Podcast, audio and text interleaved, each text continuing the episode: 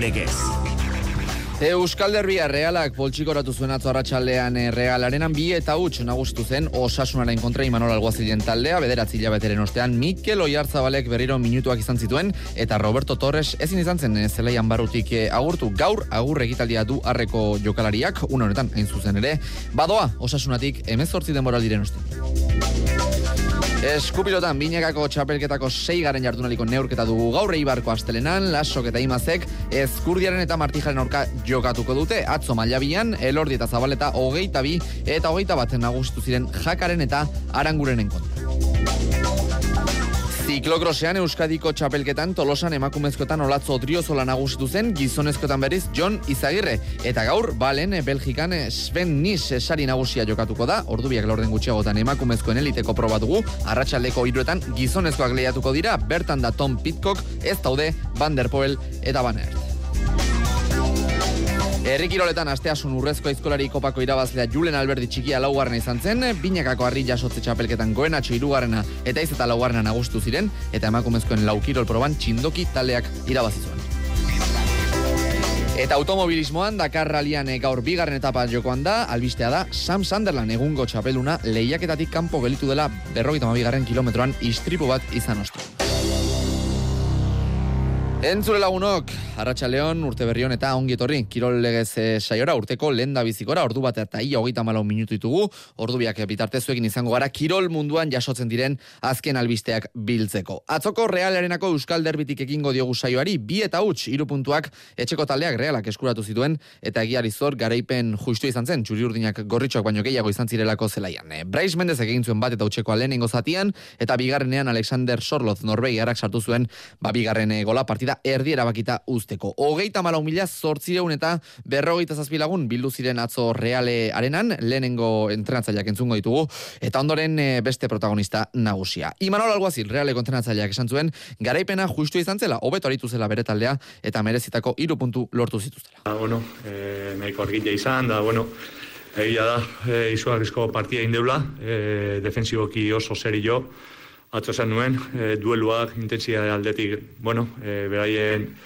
e, berdina inberko genula e, edo gehiago, eta, bueno, alaixin deu, eta gero e, zalantzari gabe, jokalari badauzkagu, ba, bueno, e, jokatzeko aukera egiteko, e, lehen biziko zati horretan ez dia, bueno, asko e, egon, baina bai beharrengo zatian, eta, bueno, nire uste zemaitza justuak.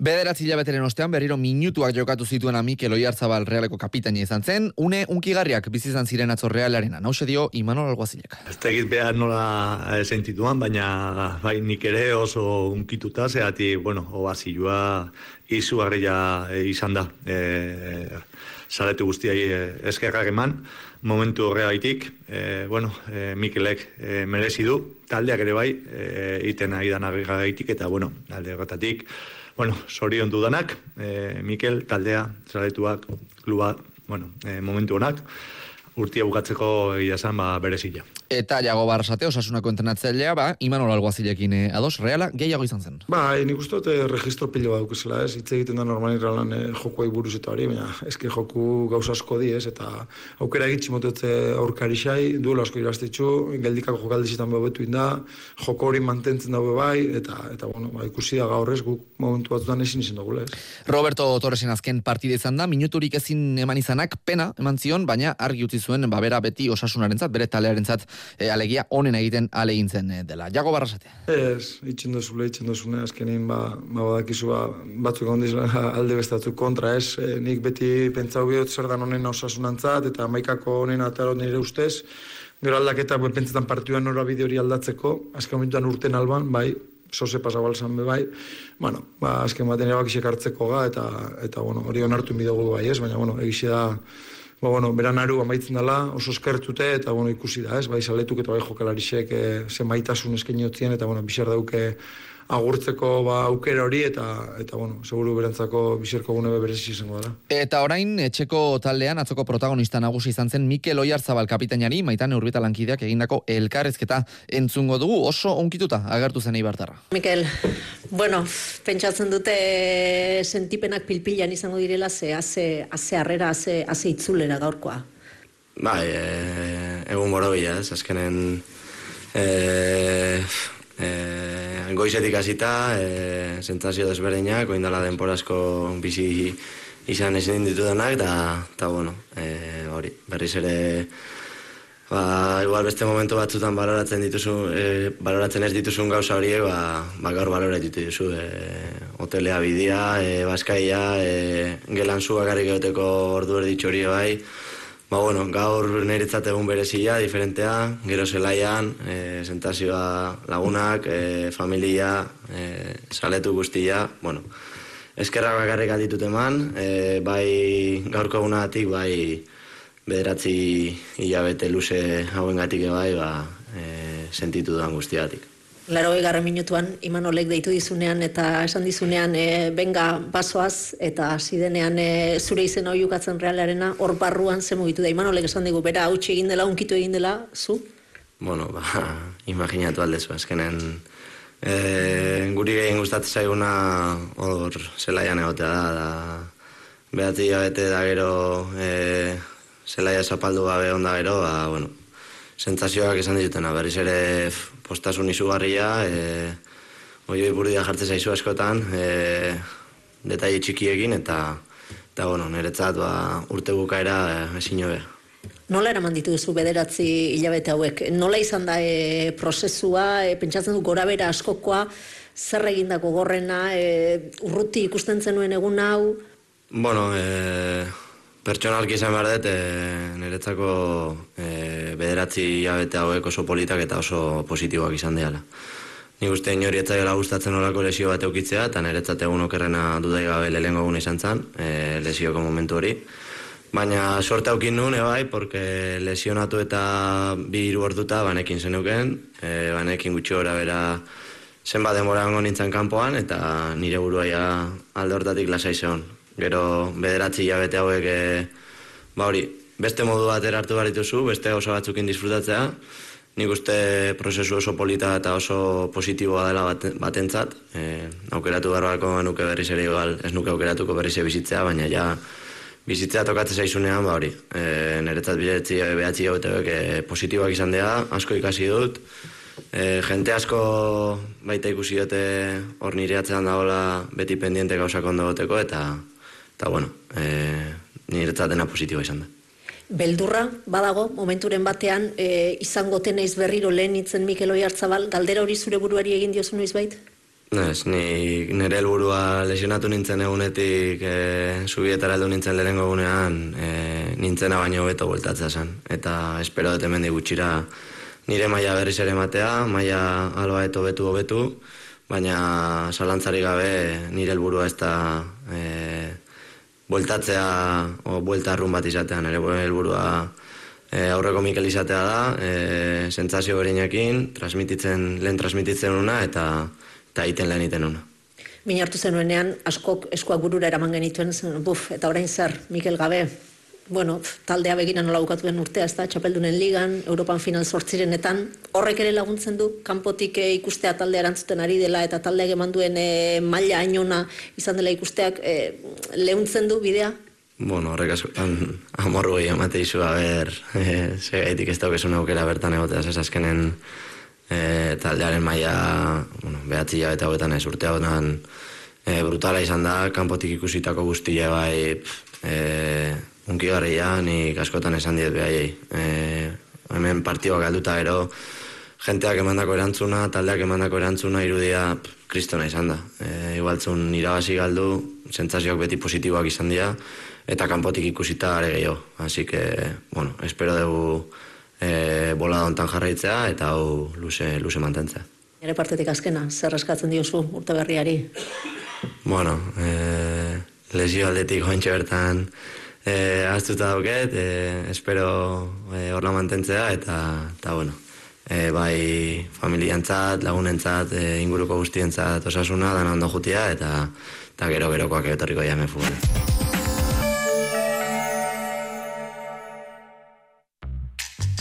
Plazer da mani buruz galdetu, eta zuen mania gu garela entzutea.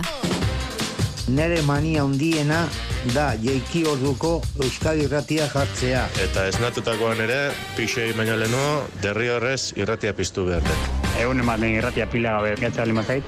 Genet usta egiten. Hoxe da ni mania. Goizero Euskal Irratian, Faktoria. Gizonezkoa bazara, bi seme alaba edo gehiago badituzu eta pentsioa 2006ko urtarrila eta 2008 bateko txaila bitartean eskuratu baduzu, iruronda berrogeita mar euro arteko igoera lortu dezakezu zure hileko pentsioan. Hidalgo abokatuak eta aholkulariak. Donostia, Bilbo, Gasteiz, Eibar, Bergara, Oñati eta Durangon. Bederatzi lau iru, amabi amabostogeita zazpi.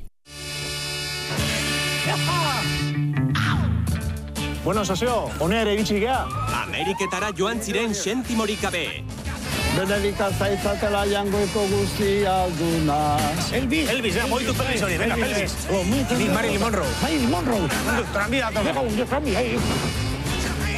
Handik itzuliko dira bost milioi bizipenen jabe. Imaginatzen egun batian gure izena jarriko balituztena? Herri txiki, Amerika hundi! Gaur gauean estrenaldia ETV baten.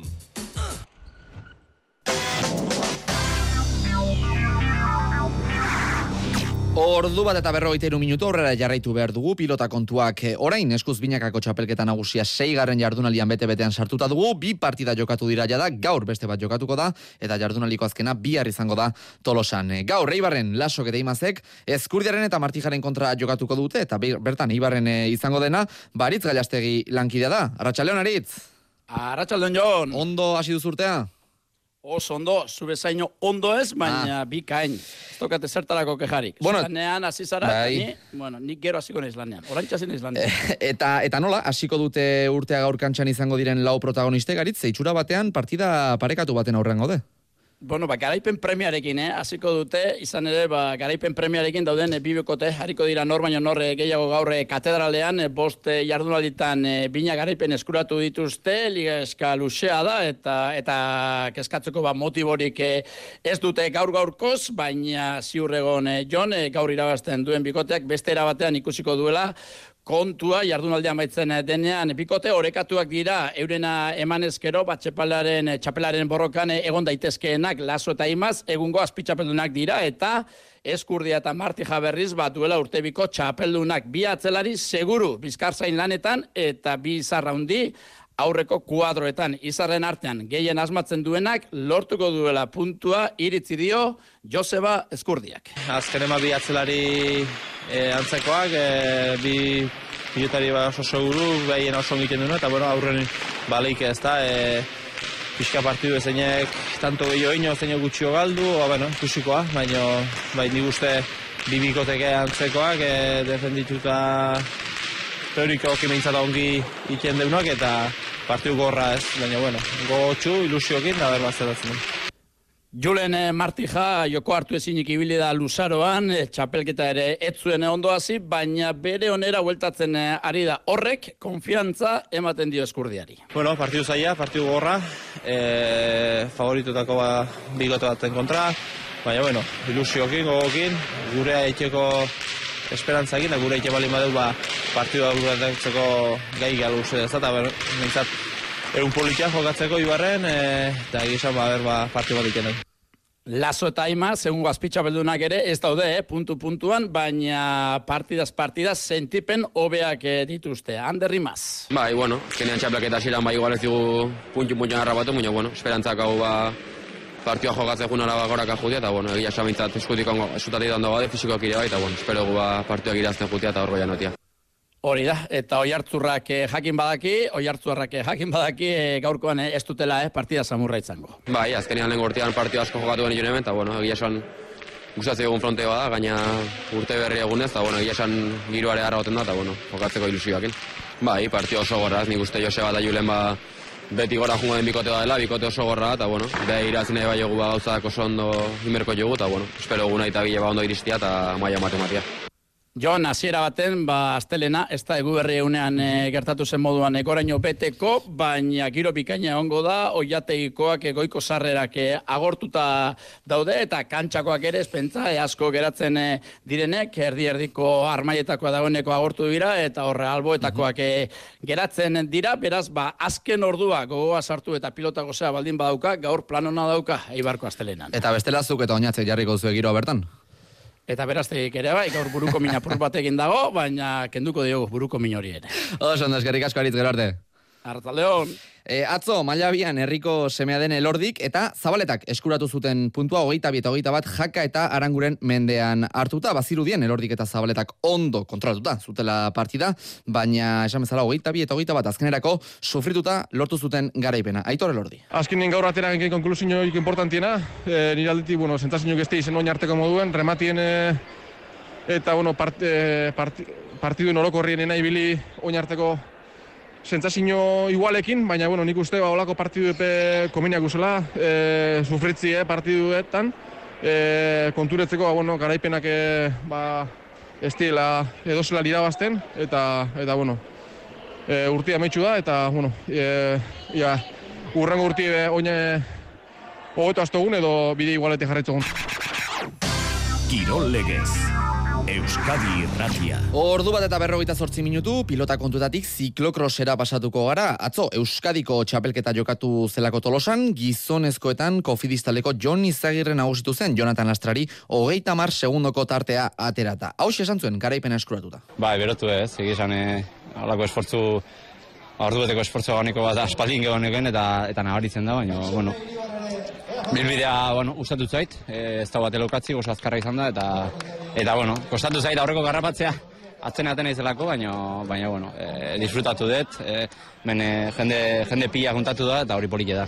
Eta emakumezkotan, olatzo odriozola izan zen e, irabazi zuena. Bai, egia esan, aurtengo denboraldia inun espero bate, e, uste kaben hasi nintzen, Gipuzkoako Federazioak ba, laguntza eskatu zigun gazteak, e, ba, gaztekin teknifikazio egiteko eta hola montatu genitun berriro bizikletak eta hasi ginen, lehenengo lasterketa junitzen da ikusi nun aurren hiela, eta orduan ba guztua ibili naiz, eta alituten karrera guztita ju naiz, eta gila esan gehienetan sensazioak oso onak izan dira.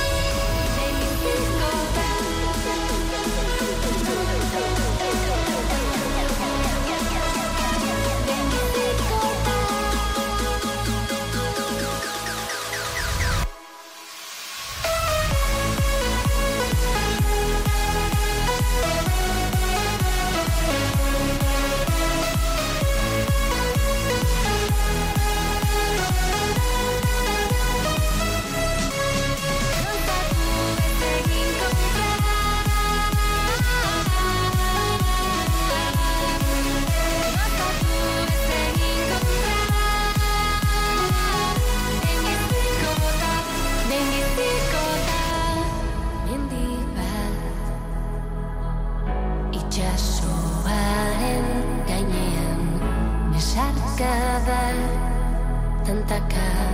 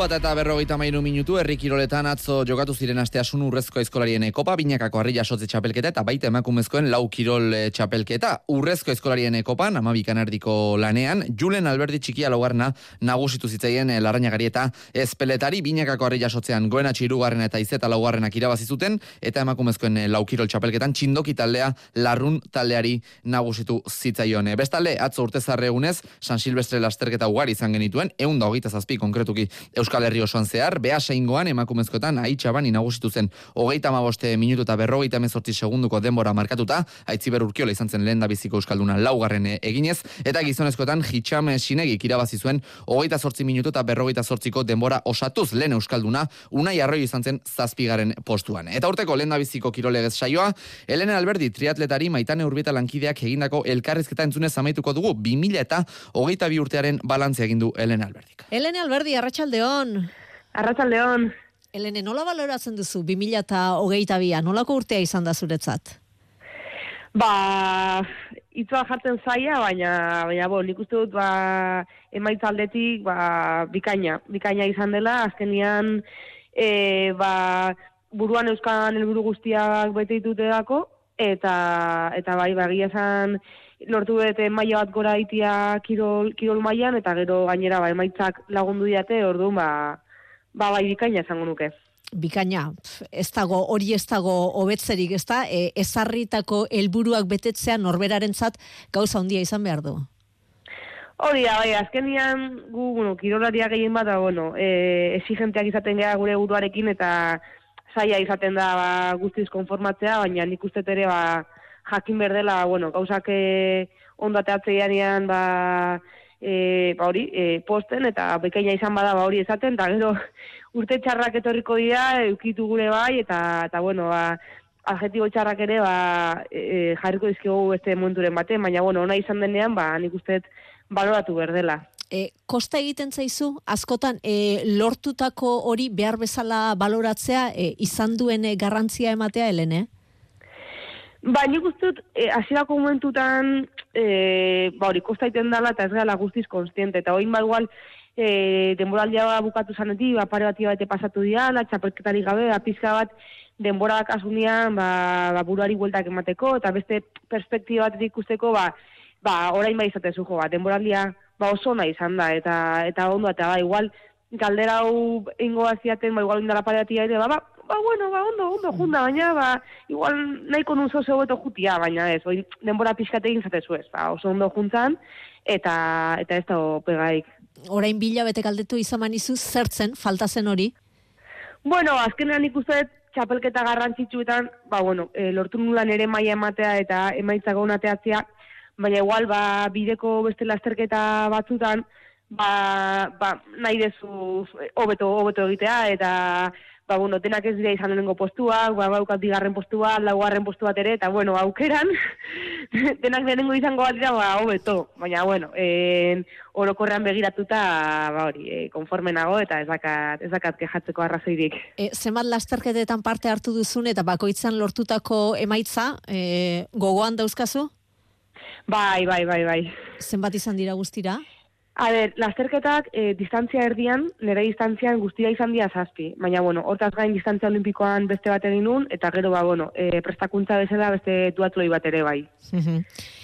Laburtzeko, Bilboko Europako txapeldun, Iruñan Espainiako txapeldun, eta zarautzen garaile. Nik horrela laburtuko nuke, Elene Albertiren denboraldi arrakastatxua. Zerbait gehiago gehituko zeniokezuk?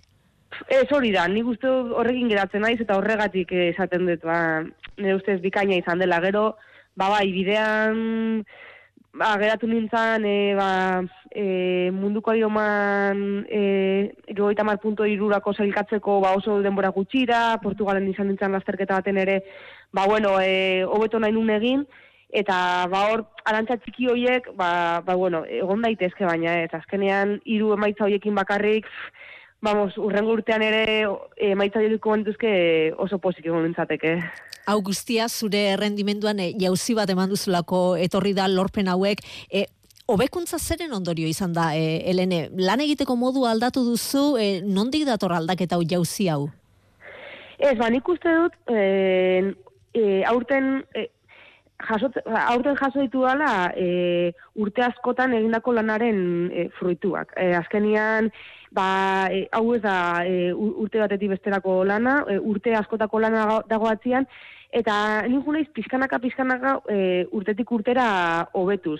Egia da, igual, emaitza aldetik ematen duela salto bat egon dela, baina maila aldetik e, e, analizatzen badezu, ez dago horrelako saltorik. Gertatzen dena da, bakaro, bigarren edo hirugarren egitetik lehenengora, ba, e, e, ik- ikuskizunean edo, ba, bai, ematen du salto handia dagoela, baina azkenian nik uste izan dela hori, e, konstante izatea, egunero entrenatzea, konfiantza eukitzia eta hortan utzik ez egitea, eta azkenian, ba, horren ondorioz, ba, ari naiz jasotzen, baina ez dago horrelako aldaketarik, betiko entrenatzailearekin jarri, jarraitu dut, betiko nutrizionistarekin, betiko gauzak eginez, eta eta azkenian nik uste da, pazientzia eta lanaren ondorioz, ba, bueno, etorri, etorri zaizkitela emaitzak.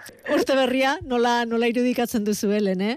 Ba, ba bueno, e, orain lehenengo helburu bezala mundiala daukat e, apirila bukaeran maiatza hasieran. E, bueno, helburu helburu polita da, gero sasko trialdoian ere ez dut utxik egin nahi, eta gero ustaian, bueno, e, asmoa daukat Ironman distantziko trialdoi bat egiteko, eta bueno, gero tartan ere, ba, trialdo gehiago egiteko asmoakaz, baina, bueno, printzipioz, helburu bezala hasiera mentzat, ba, hori mundiala zarautz eta Ironman izango zidan, eta egia zan, ba, bueno, helburu potentia dira, eta eta hori mentzat, ba, oso motivatuta nago.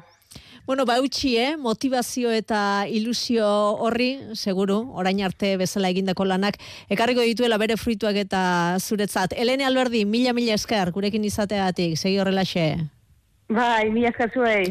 Ba, Elene Alberdi entzun berri duzu, 2008-biaren balantzea eginez maitan urbeta lankidarekin. E, Gure partez besterik ez, hiru erregen maila gaur, arratsaleko bostetako albistene ondoren itzuliko da, eibarko astrena pilotalekuan jokatuko den, jaialdia ardatz bezala izanik.